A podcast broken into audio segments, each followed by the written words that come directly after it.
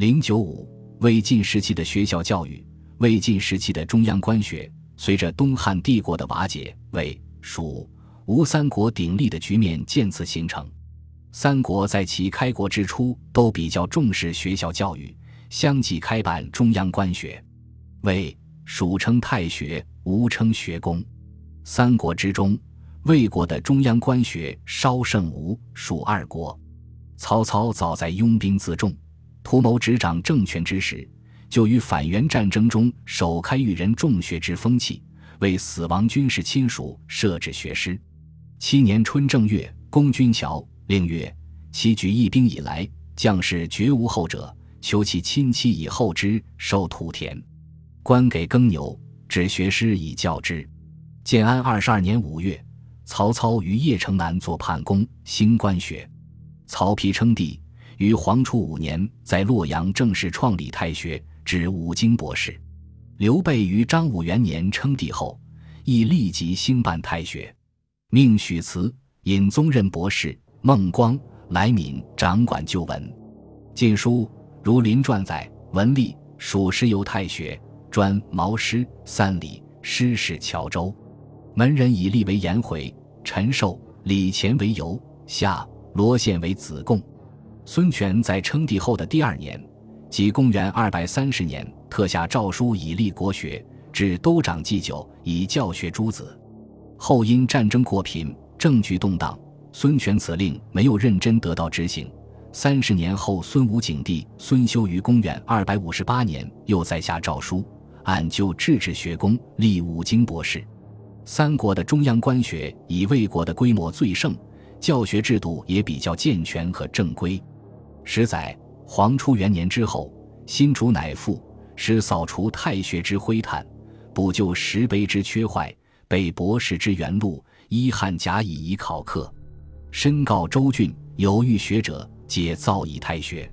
太学始开，有弟子数百人。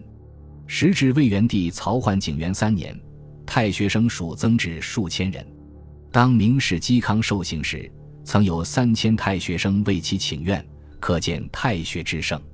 魏在举办太学的同时，还创办了一所类似太学，但更具高级研修式的学府——崇文观。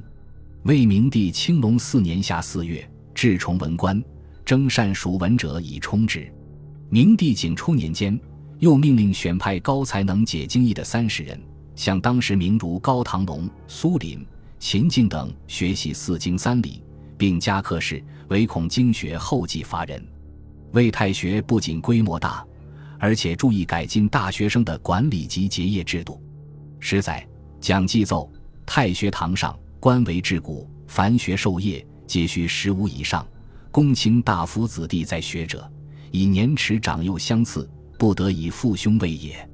学者不恭肃慢师，酗酒好讼，罚饮水三升。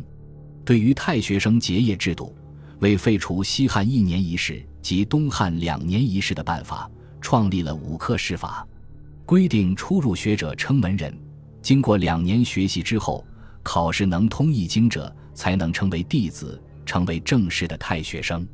考试不及格者，革除学籍，遣回原籍。此后，每学习两年、三年增试一经，五经全部考试通过方随才续用。授予一定官职，太学生因此长需八年才可结业。这实际上是一种学校教育与文官考试任用合一的制度。三国时期的太学都以讲授儒家经学为主，曹魏重古文经学，并有玄学化经学出现。蜀亦流行古文经学，为吴之授今文经学。蜀、吴对于玄学化经学均不甚研究，也不讲授。两晋皇朝是以司马氏为首的大族联合政权，因此门阀士族享有政治、经济上的种种特权。反映在教育上，则在此时出现了太学、国子学并立的中央官学制度。晋太学出立于晋武帝太始八年，因为是在魏太学的基础上建立，所以晋武帝下令整顿太学。太学经过整顿，淘汰不合格太学生及博士教官。这里说明一下，为太学办到后来，由于战争频繁，许多青年人为了逃避兵役，徭役纷纷进入太学混饭，致使类年级太学生多达成千上万，鱼目混珠。晋武帝将接手的太学由原来七千余人减至三千余人，设博士十九人，并限六品以下一般贵族子弟入学。太学中除正式生之外，可招不同出身的各式技学、技学陪助生。凉州西域来的少数民族学生，则称为散生。对于高门士族子弟，则另创设国子学。咸宁四年。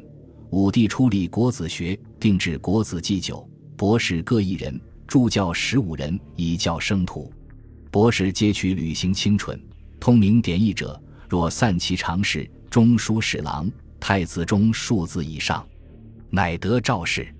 国子学限五品以上贵族子弟方可入学。两晋的太学与国子学一直是两者并存，正所谓太学之与国学。私事进士书其士数，以其贵贱耳。然贵贱士数皆需交成，故国学太原两存之也。两晋的国子学和太学办的并不是十分景气。西晋惠帝元康年间，曾一度两学兴盛。潘岳作《闲居赋》曾描述两学齐列，双语如一，又言国胄，左纳良意，其其生徒济济如数，或生之堂，或入之室。教无常师，道在则师。然好景不长。西晋末至东晋初年，由于政局混乱，战乱此起彼伏，两学一直处于时兴时废状态。淝水之战，东晋取胜之后，虽然东南偏安于一时，孝武再兴两学，仍然是起色不大。两学的规模远远不如曹魏及西晋初年。太学与国子学在校学生不过百十余人。这种状况的出现，不仅仅是由于战争频仍，最主要的还是由于自曹魏开始的九品中正制的选官制长期执行，导致士族子弟可以不进学校而专一门第越级升迁。一般士人入学只为毕业，并不指望通过学校考试就能入仕高官。特别是当时意识形态领域风行老庄，虽然两晋中央官学授课内容已经有玄学和佛学。但仍是以儒家经学为主，引不起青年学子的兴趣，由此入学人数锐减，这也是导致两学日益衰落的原因之一。